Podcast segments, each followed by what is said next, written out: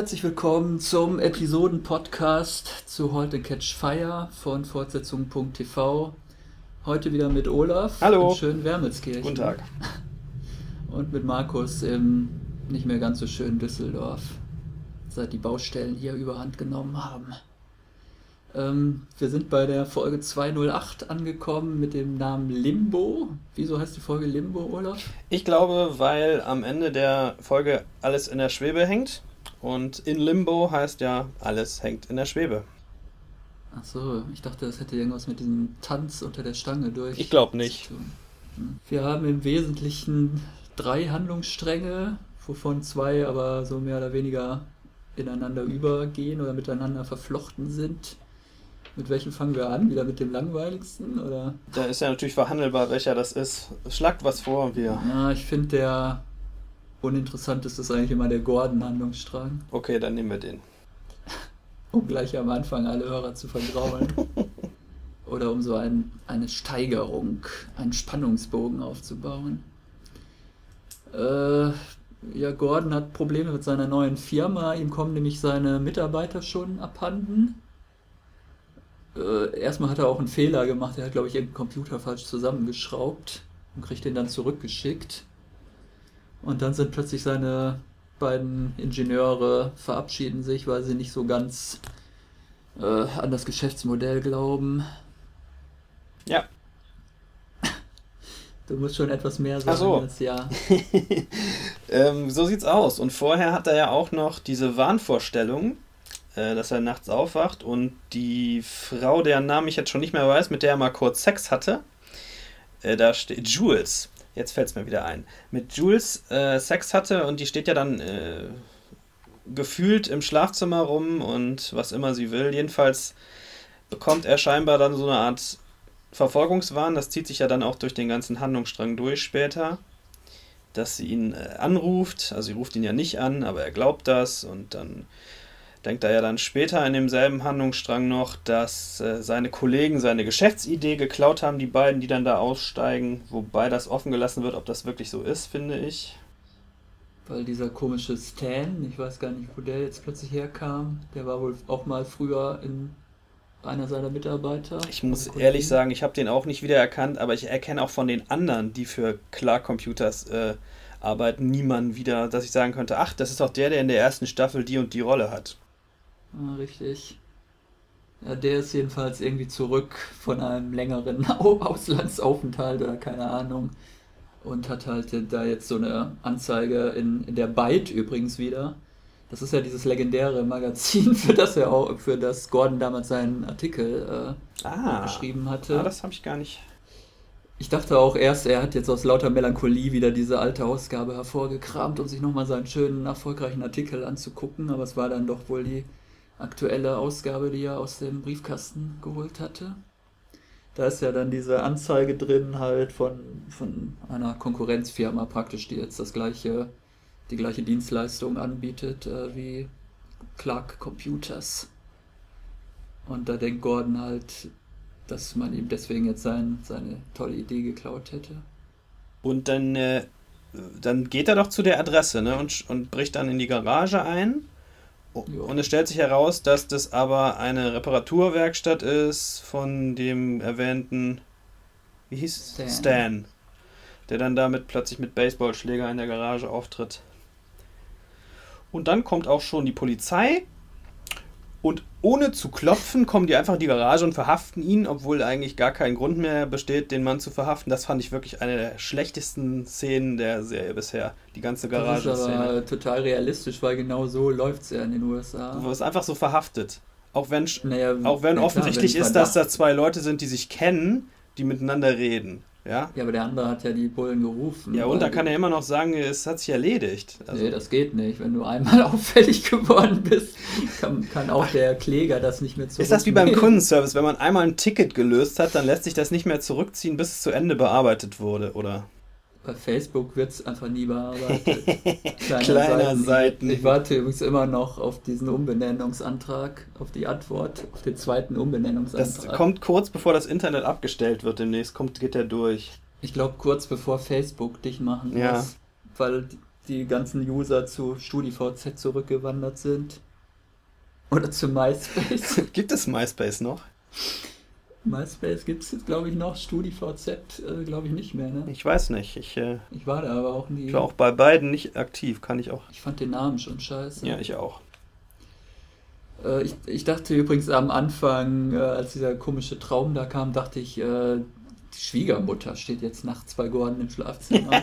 Aber es war zum Glück. Es war dann zum Glück doch diese Jugendliebe. Ja, interessantes Wunschdenken. Das hätte uns wieder viel zu interpretieren gegeben. Ich musste aber ehrlich gesagt auch mal zurückspulen, weil ich, also in dem Sekundenbruchteil, wo die Frau im Bild war, nicht erkannt habe, wer das war. Es wird einfach zu viel vorausgesetzt in diesen modernen Qualitätsserien. Ja, so dass man sich tatsächlich noch zwei Wochen zurückerinnert und so Frechheit. Demnächst besprechen wir doch irgendwie CSI, Wanne Eickel, da passiert das ja, nicht. Mit, mit, mit Zurückspulen war früher nichts. Das stimmt. Wenn RTL das ausgestrahlt äh, hat, konntest du, was willst du da machen? Richtig. Es, es sei denn, du hast alles schon äh, vorsichtshalber auf Videokassette mitgeschnitten. Ja, aber das war im Prinzip dann auch schon der ganze Golden Handlungsstrang, oder? Mehr das ist, richtig. Mehr ja, ist nicht passiert. Uns jetzt äh, kommen vielleicht zu einem interessanteren Handlungsstrang. Was haben wir denn? Wir haben diese große Mutiny User Party. Mhm. Und dann noch ähm, quasi. Joe und Sarah. Genau. Ich finde beide gleich uninteressant.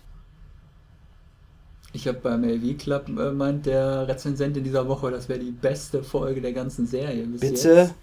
Ich weiß auch nicht so recht, wie er darauf gekommen ist. Weiß ich, sollen wir die, soll, sollen wir die Wertung jetzt schon oder erst am Schluss? Ich, ich sag mal jetzt direkt, ich fand die wirklich richtig schlecht, die Folge. Und äh, in jedem einzelnen Handlungsstrang habe ich was rumzumeckern und das wird man deswegen sowieso jetzt gleich hören. Okay. Ja, ich fand die Folge über weite Strecken relativ langweilig, weil nicht so wirklich was passiert ist. Äh, was dann aber in den letzten zehn Minuten eigentlich wieder nachgeholt wurde.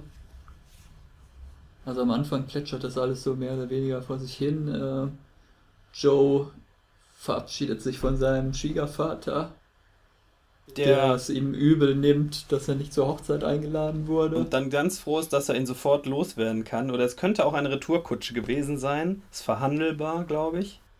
Ja, also Joe ist, äh, fühlt sich dann, glaube ich, auch zu Recht ziemlich überflüssig, weil äh, nicht mal auf sein Angebot eingegangen wird. Ach, ich kann ja noch den ein bisschen anlernen oder in der Übergangszeit noch zur Verfügung stehen. Mhm.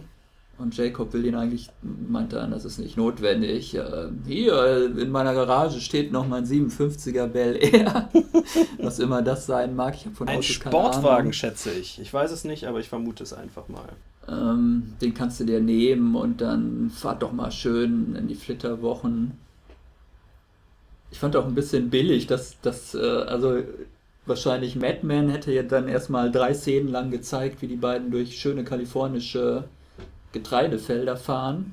Äh, aber ich glaube, das Budget reichte in diesem Fall auch einfach nicht, weil zwei Szenen später sind die dann plötzlich wieder da und dann, ja, wir hatten ein paar schöne Wochen in Kalifornien.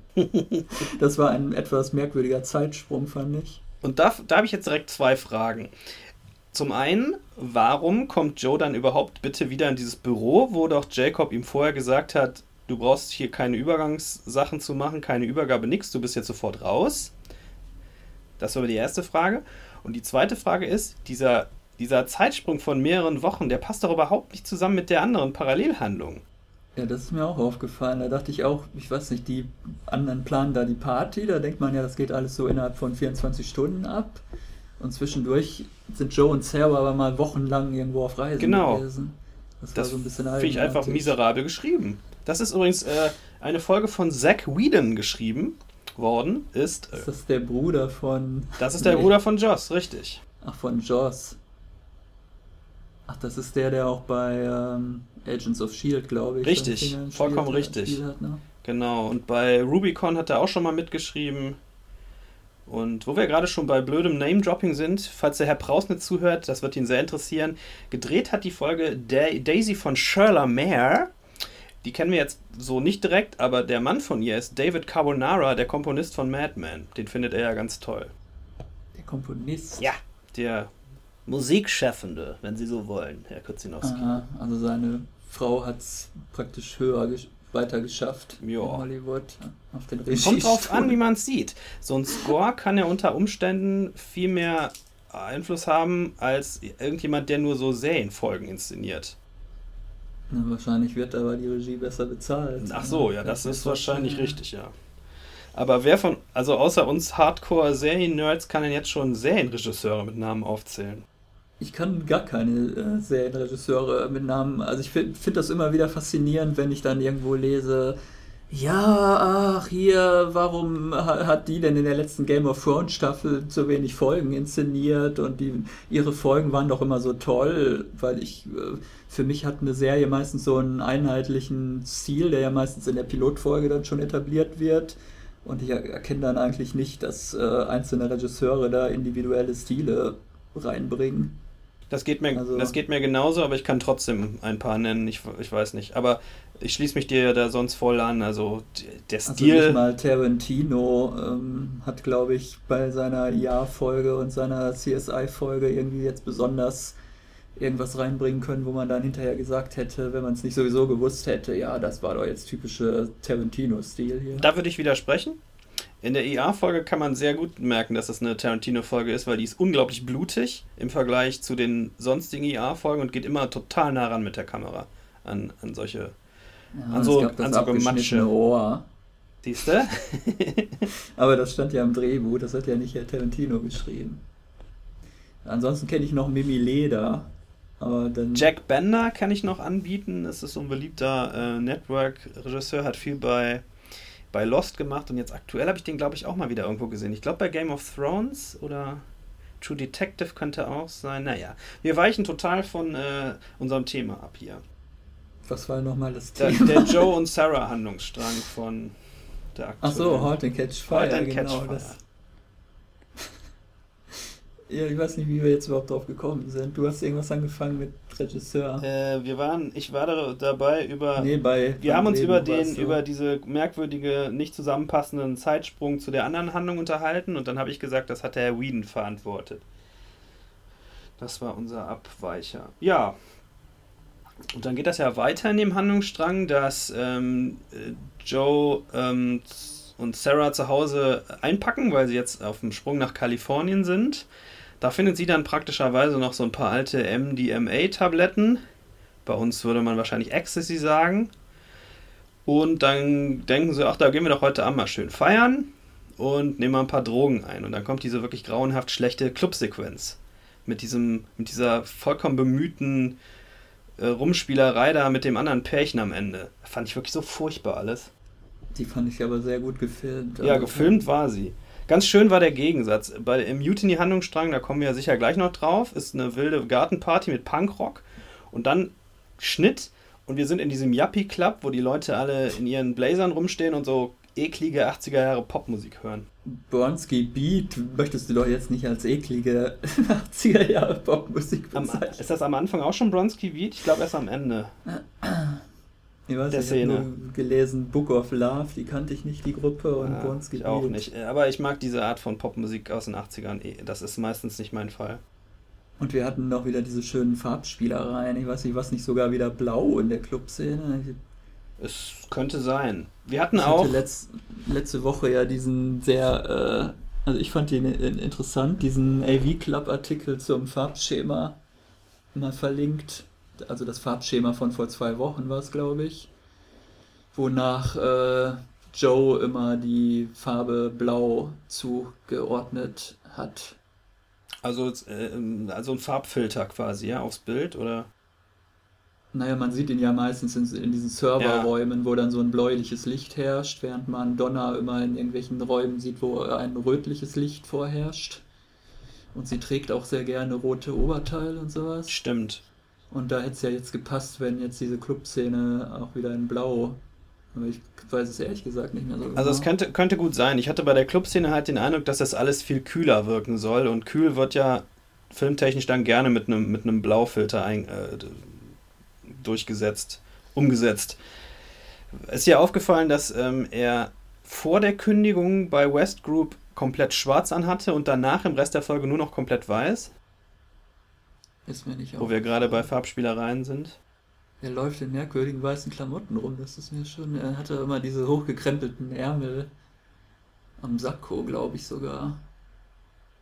Also Nein. bedenklicher 80er Jahre Modestil, hochgekrempelte Sakko-Ärmel und ein T-Shirt darunter. Naja, jedenfalls glaube ich schon, dass das ein bisschen die so die Veränderung in der Figur auch, auch da auch symbolisieren oder unterstreichen soll, dass sich der, äh, dass sich die Farbe der Kleidung ändert. Oh, von der dunklen Seite jetzt auf die weiße Seite. Genau. Er hat ja, er steigert sich ja dann noch in sehr, also ich fand die sehr schön so ähm, philosophische oder pseudophilosophische äh, äh, Vor Voraussagen. Er fängt doch dann irgendwie an, the physical world is dead. Wir kommen in eine Welt der puren Information. Das habe ich mir auch notiert. Das, das, das, hat mich irgendwie daran erinnert, als ich mit 16 äh, diesen ersten Roman von William Gibson gelesen habe, wo New Romancer, wo ich bis heute eigentlich darauf warte, dass es endlich Realität wird. Also, dass, dass ich endlich mein Nervensystem mit dem Internet kurz schließen kann. So die darauf läuft so ein bisschen hinaus, was der Joe da fabuliert. Ich habe das nicht gelesen, aber kann man dann auch, sage ich mal, Ideen, die man hat, direkt irgendwie aufzeichnen, wenn das so vernetzt ist? Oder? Es gibt sogar einen verstorbenen Hacker, dessen komplettes Bewusstsein in so einem, in so einem ROM, äh, ja, in so einem Stick praktisch, würde man heute wahrscheinlich sagen, in einem USB-Stick aufbewahrt wird und mit dem kann man sich dann aber richtig unterhalten. Also so praktisch seine ganze Persönlichkeit ist dann halt äh, in, in, in, ja, in digitaler Form äh, gerettet worden oder gespeichert worden. Also das würde mir als, als Musikschaffendem ja sehr entgegenkommen. Da müsste ich nur noch meine Neuronen quasi aufzeichnen lassen und äh, dann hätte ich am nächsten Tag noch die Erinnerung, was für Musikideen ich gehabt habe und müsste mich immer mühevoll irgendwelche Skizzen auf mein äh, Diktiergerät aufnehmen. Ich weiß auch nicht, da müsste man wahrscheinlich auch niemanden mehr haben, der Programmiersprachen beherrscht. Wahrscheinlich könnte man dann einfach sich denken, so, das soll, so soll die Seite jetzt aussehen, dann wird das automatisch in PHP-Code umgewandelt. Könnte ich mir vorstellen. das wäre sehr hilfreich. Ja, und dann ähm, hat Joe ja auch noch so einen Moment der Selbsterkenntnis oder wie man das nennen will uh, I feel like there's a lot of goodness in me, but I can't get it out of me. Das fandest du dann wahrscheinlich auch eher platt. Äh, das habe ich, glaube ich, überhört. Kann mich okay. gar nicht dran erinnern. ja, aber ich fand, ja. die, ich fand die ganze Sequenz nicht gut. Von daher äh, hätte der Satz sicher nicht besser oder schlechter gemacht. Dir fehlen halt einfach die Erfahrungen mit psychedelischen Drogen. Das kann sein. Das kann sein. Ja, dann kommen wir ja dann im Anschluss noch äh, dazu, dass wir sehen können, wie sein Nachfolger bei West Group, Jesse Evans, eingeführt wird. Und ich glaube, die Szene soll darstellen, dass der Typ genau wie Joe ist, nur noch besser in seinem Job. Da gibt es ja diese Szene, wo das Bild so in, in Superzeitlupe einfriert und der Dialog so im Hintergrund verschwindet. Ich glaube, das ist so der Moment, wo Joe sich darüber bewusst wird, dass. Äh, ja, worüber wird er sich bewusst? Ja, dass er irgendwie mal wieder raus ist und es nicht geschafft hat, seine Vision und das, was er eigentlich machen wollte, dann in die Tat umzusetzen. Dann kommt halt so ein junger Schnösel oder so ein BWL-Fuzzi und der äh, hat dann auch eigentlich schon äh, die noch größere Vision. Der meint ja dann gleich, ja, ich denke mir mal, in drei Monaten werden wir dann in den sechs wichtigsten Städten schon vertreten sein und äh, London auch noch dabei und in einem Jahr, denke ich mal, sind wir dann schon flächendeckend äh, in, in, ganz USA, in allen Großstädten verteilt mit unserem Netzwerk. Ja. Also er, ja, und strahlt natürlich auch irgendwie aus, dass er das dann auch tatsächlich in die Tat umsetzen wird. Und Joe ist halt immer der Mann, der große Visionen hat und es dann scheitert aber dann doch irgendwie immer in der Durchführung. Das gefällt mir, ja, die Interpretation.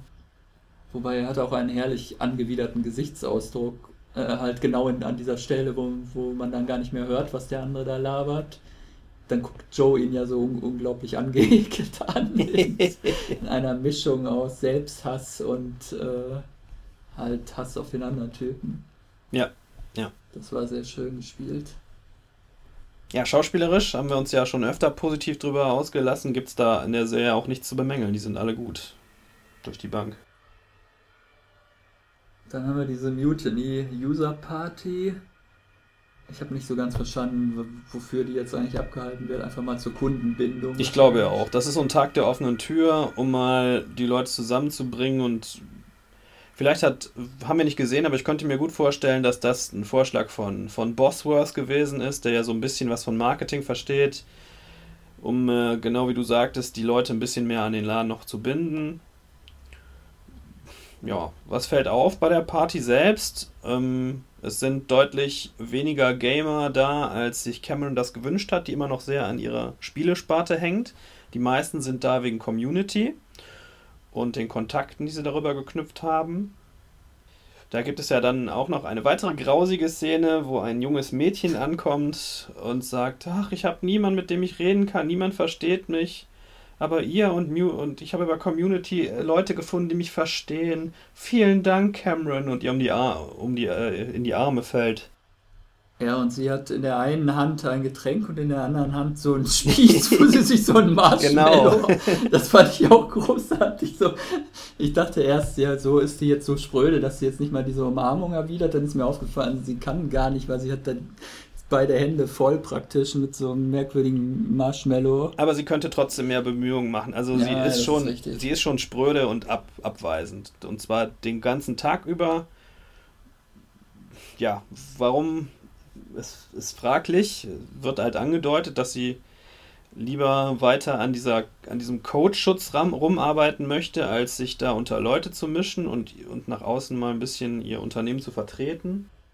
Ja, und sie hat halt Angst, genau das halt festzustellen, was sie dann ja tatsächlich feststellt, nämlich, dass die meisten Leute gar nicht mehr an den Games, also ja. an ihren Games interessiert sind. Ach stimmt, da kommt ja dann diese Dialogszene mit Donna, wo das quasi nochmal unterstrichen wird. Ja, das ist dann die, die Konsequenz von der Szene mit dem Mädchen, ne? Dass sie dann plötzlich einsieht, ach, das ist ja doch eigentlich ganz, äh, ganz gut, was Community tut und da sollte ich mich vielleicht doch ein bisschen verstärkt für interessieren. Und äh, das ist mir echt zu billig, Punkt. Es interessiert ja auch vor allem niemanden ihre Ankündigung des tollen neuen Spiels, die sie, das sie da programmiert hat. Ja. Da klatschen, glaube ich, zwei Leute im, im, Publikum. Immerhin hat sie ihren Freund dazu gebracht, sich einen lustigen Kampfanzug anzuziehen und sich so lustige äh, Tarnbemalung ins Gesicht zu klatschen. Und sie tragen alle die Namensschilder mit ihren Usernamen. Stimmt. Donner hat natürlich den, den sprödesten einfach äh, DC Admin oder sowas. habe ich gar nicht. Besonders das habe ich gar nicht mitbekommen. ja, wir haben da noch diese schöne Liebeserklärung von Tom. Aber das hat dein in dieser Woche steinhartes Herz wahrscheinlich auch nicht erreicht. Doch, die Szene fand ich ganz, die fand ich ganz schön und sie war ja auch da, um zu zeigen, dass Cameron das so nicht erwidert, würde ich jedenfalls daraus lesen. Oder, oder sich oder das nicht erwidern kann, weil sie sich gefühlsmäßig irgendwie in so einer Art. Vielleicht können wir da wieder den Titel hinzuziehen, in so einem Schwebezustand befindet, wo sie irgendwie nicht, nicht weiß, in welche Richtung alles geht und ihr ganzes Leben und so. Also ich habe das Lächeln ganz anders interpretiert. Äh, dann hast du aber verpasst den Schluss, als das Lächeln einfriert und sie so und die, die Mundwinkel wieder nach unten gehen und sie irgendwie so ins Leere starrt.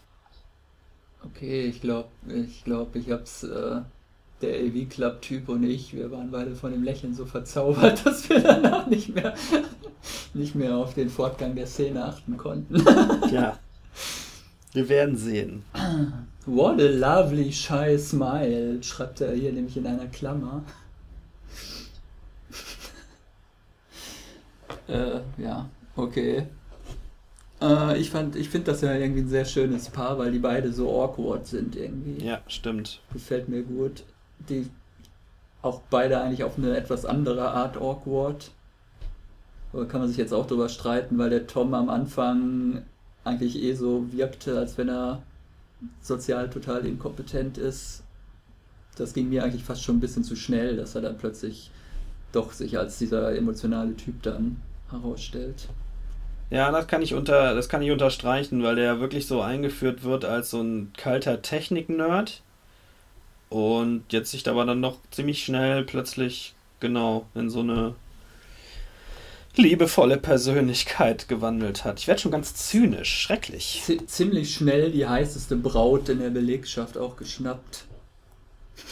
Das schneiden wir alles raus. Donner ist ja vom, vom Markt, okay. Ich würde Donner jederzeit vorziehen. Donner ist ja mindestens zehn Jahre älter. Ich habe mich auch irgendwie zwischendurch gefragt, wie, wie ist hier eigentlich die Altersstruktur? Was würdest du sagen, wie alt ist Donner und wie alt ist äh, Cameron? Oh, das ist aber schwierig. Also Donner würde ich sagen, ist so Anfang 30. Anfang 30? Ja. Die hat doch schon zwölfjährige Kinder. Sind die wirklich schon so alt? Na, die sind so acht bis. Tja, also ich würde, acht. du hast mich ja gefragt, ich, ich würde sagen Anfang 30 und Cameron Mitte 20 so. Ich, Vielleicht sogar noch ein bisschen Richtung, Richtung etwas weiter runter, weil die ja vor in der ersten Staffel noch an dieser, an dieser Universität da oder an diesem College studiert hat, in der, in der ja, ersten Folge. Da habe ich mich auch gefragt, haben wir jemals gesehen, ob sie eigentlich einen Studienabschluss gemacht hat oder äh, hat sie das Studium abgebrochen oder hat man eigentlich nie erfahren? Ja, weiß ich auch nicht. Könnte sein, dass sie, als sie dann am Anfang von, von Jove zu Cardiff rekrutiert wird, dass sie dann der Stelle das Studium auch abbricht, weil es doch zeitlich dann gar nicht mehr geht, ne? Also so wie es in den 80ern ja noch gewesen ist, wie man immer wieder hört, dass man dann schon von der Uni weggeschnappt wird in lukrative Jobs. Ja. Ich würde ja tatsächlich sagen, dass Donner schon äh, so Ende 30 er ist. Also ich würde jetzt ja eher so auf 35 bis 38 eigentlich schätzen. Und Donner äh, und, und Cameron doch eigentlich knapp 10 Jahre jünger. Hm. Okay, also die Schauspielerin ist auf gar keinen Fall Ende 30. Die habe ich mal irgendwann nachgeguckt. Äh, also Carrie Bichet, die Darstellerin von Donna. Naja, das kennen wir ja aus amerikanischen Serien, dass immer irgendwelche 28-Jährigen die Highschool-Schüler spielen. Das ist wohl also wahr, ja, das kann man vielleicht nicht so. Spielt das wirklich eine Rolle für die Handlung, wie alt, die, wie alt diese beiden Personen jetzt naja, sind? Ja, der Altersunterschied zwischen den beiden würde ja vielleicht schon eine Rolle spielen. Keine Meinst du, weil Cameron noch so ein bisschen mehr äh, jugendlicheres Verhalten an den Tag legt als Donna, die schon. Oder meinst du, das ist eine reine Charakterfrage? Ich glaube, das ist eine Charakterfrage. Ja, also dir hat diese ganze Folge nicht gefallen. Wir, sind, wir müssen noch den, den, äh, den, das Ende dieses Handlungsstrangs besprechen. Denn da kommt ja dann die, äh, diese Szene noch, wie, äh, dass, dass sie halt merken, dass ihre Idee geklaut worden ist von West Group und die den Server kappen und ihre eigene Version da draufhauen. Die heißt jetzt WestNet ne, glaube ich. Die, die ganzen Abonnenten haben sie vorher. Richtig, sie haben alles übernommen einfach, sodass den Abonnenten das unter Umständen gar nicht auffällt, dass sie gar nicht mehr in der Mutiny-Community sind, sondern bei Westnet. Das hat dieser Jesse halt zu verantworten, die Aktion. Ähm, und dann kommt ja Joe noch vorbei und will sich quasi dafür entschuldigen und sagen, dass er damit nichts zu tun hat. Und das äh, wollen die da aber alle nicht hören und schmeißen ihn wieder raus. Und ich dachte kurz, es gibt jetzt Blut, weil es war eine ziemlich aufgeladene Stimmung gegen Joe, weil natürlich auch der Shadow of a Doubt, um es mit Hitchcock zu sagen, äh, also es ist äh, sein Verhalten in der letzten Folge, dass er äh, Cameron dann rausgequatscht hat aus der Übernahme, wirkt ja jetzt im Nachhinein ein bisschen so, als wenn das alles geplant gewesen wäre von seiner Seite. Findest du? Also so hatte ich zumindest jetzt die, das Verhalten der Mutiny-Belegschaft. Ach du, ach, du meinst äh, deren Reaktion darauf. Ja, jetzt verstehe ich. Oder von Cameron halt vor allem auch, dass sie jetzt denkt, der hat mich total verarscht. Erst erzählt ah. er mir da, ah. ich darf nicht auf das Angebot eingehen und in Wirklichkeit haben die das schon vorbereitet, dass sie uns dann die User und Abonnenten klauen. Ja, das finde ich, das ich nachvollziehbar. Ich hatte, ich hatte mich nämlich gefragt, weil ich fand seine Reaktion in dem Moment oder seine Aussagen da im Flur doch tatsächlich glaubwürdig.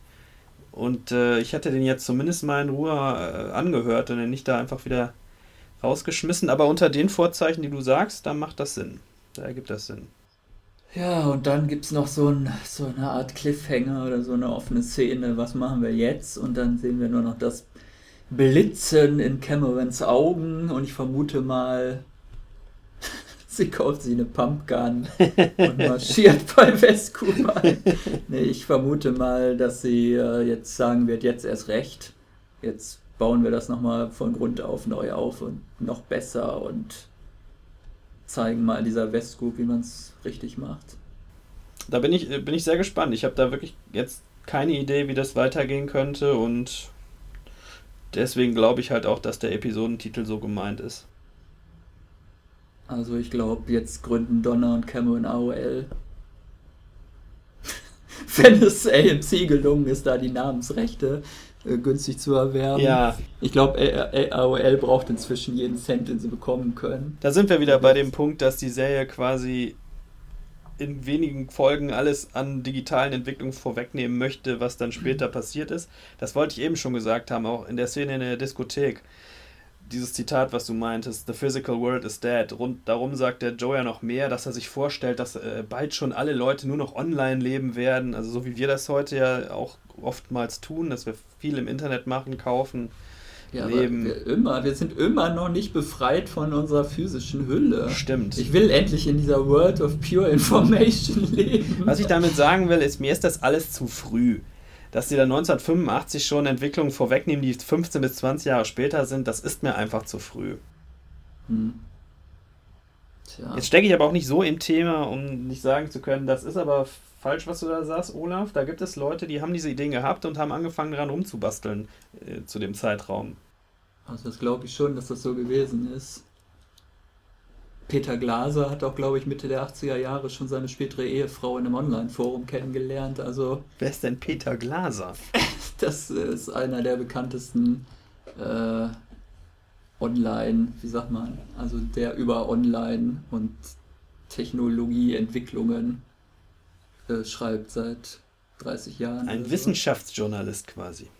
Ja, aber eher aus so einer äh, gesellschaftlichen, kulturellen Sichtweise heraus. Ein Kulturwissenschaftsjournalist. Egal. Ja, wie gesagt, ich, ich, wenn das nicht alles so geballt hintereinander käme in der Serie, zack, zack, zack, zack, dann fände ich das, dann hätte ich da weniger Probleme, meinen Suspension of Disbelief, sagen die Amis ja immer, da würde ich das leichter abstellen können. Ne? Aber das ist mir einfach wirklich zu geballt alles. Aber das ist ja. Ja, es ist ein bisschen so, wie Don Draper halt natürlich alle großartigen Werbekampagnen der 60er Jahre alleine erfunden Ja, aber hat. dafür hat er jahrelang Zeit und nicht drei Wochen. So wie das in der Serie jetzt irgendwie dargestellt wird. Gut, wir wissen nicht, ob diese Serie sieben Staffeln bekommen wird. Vermutlich eher nicht. Deswegen müssen die Autoren sich da ein bisschen ranhalten es war, glaube ich, auch nie vorgesehen, wie bei Mad Men, dass man da jetzt mehr oder weniger in Echtzeit über zehn Jahre äh, die Geschichte erzählen will. Es gab ja schon den Zeitsprung von, weiß ich nicht, ach so, 18 Monate waren es, oder wie viele waren es? Mhm. Zwischen der ersten und der zweiten Staffel? Bisschen mehr sogar. 20 Monate. Naja. Ne, so genau weiß ich nicht mehr. Ich weiß noch, die erste Staffel spielt grob 1982 und die zweite grob 1985. Wie fandst du die Folge denn? Ich habe hab mich ja schon gesagt. Fand sie recht gut, ja? Ich fand die über weite Strecken so ein bisschen langweilig, weil sich nicht wirklich irgendwas ereignete. Ich dachte, das, was ist das jetzt hier, so eine Filler-Episode mit, wir sehen mal, dass sie mal so eine User-Party feiern. Und dann ist eigentlich in den letzten zehn Minuten so viel passiert, dass es das Ganze wieder gut oder wett gemacht hat. Mhm. Tja, hätte man vielleicht ein bisschen besser verteilen können in der Folge. Herr Whedon vielleicht diesen ganzen Handlungsstrang mit Sarah auch einfach komplett äh, rausschneiden. diese, diese komische Honeymoon-Geschichte. Glaubst du, die gehen jetzt nach äh, Kalifornien zusammen? Wenn, dann ja, sehe ich echt keinen Grund dafür, äh, die Joe-Figur jemals wieder in der Serie auftreten zu lassen. Das wäre wahrscheinlich das Problem. Das ist das, was der Rezensent beim AV Club sich seit sechs ja, Wochen wünscht. Ja. Weil er fängt jede seiner Episodenbesprechungen jetzt an mit die zweite Staffel hat jetzt äh, aus den Fehlern der ersten gelernt und äh, irgendwie, äh, also immer die gleiche Leier, ich, irgendwie. Äh, Staffel 1 war nichts, Staffel 2 macht alles besser, weil sich jetzt endlich von dem Ballast befreit hat und Joe zur Nebenfigur degradiert hat, mhm. so in dem Tonfall. Ich persönlich fände jetzt eine Serie nur über die beiden Frauen auch ein bisschen langweilig, also. Ich auch. Ich, wie gesagt, ich finde die Kombination ist gut, der Figuren, äh, auch wenn ich die Folge jetzt schwach fand, gefällt's mir, gefällt mir die Serie gut weiterhin. Ich würde mir wünschen, dass die Bothworth-Figur mehr, mehr Raum bekommt und ach, da ist ja noch der Sohn aufgetaucht zwischendurch. Das ist jetzt nicht weiter erwähnenswert, aber fällt mir gerade noch ein. Der seinem Vater dann ein Kärtchen mitbringt und sagt, hier, ich habe einen anderen Job für dich, falls du ihn willst. Also da wird schon so ein bisschen angedeutet, dass äh, ja, der Vater da unterfordert ist und äh, vielleicht doch nochmal was anderes machen möchte mit seinem Leben, als in so einer komischen Jugend-Nerd-WG-Unternehmensgeschichte ja, rumzuhängen. Zum Beispiel mit seinen Töchtern und seiner Ehefrau im Wanderzirkus so eine ganz tolle Nummer aufziehen. Was ist das jetzt wieder für eine Anspielung? Verstehe ich, ich nicht. Ich habe jedes Mal, wenn ich äh, Toby Hass in seinem großartigen Südstaaten-Denglisch darum, äh, wie sagt man? Eiern. rumeiern höre, dann bekomme ich eigentlich Lust, äh, Karnival wieder nochmal noch mal oder wieder oder weiter oder von vorne anzugucken. Aber der spielt da ja. nicht mit bei Karnival, oder? Doch. Echt? Der war doch der Stumpy. Er war doch der, der Stumpy. Kann mich gar der, nicht dran die, die, Seine Frau und seine Töchter machen doch diese Striptease-Nummer ah. im Wanderzirkus. Ja, die kann ich mich komischerweise erinnern. Ja, die haben auch mehr Fleisch gezeigt. Wahrscheinlich. So, wir haben uns jetzt endgültig um Kopf und Kragen geredet, ja. deswegen machen wir jetzt, glaube ich, Schluss. Tschüss.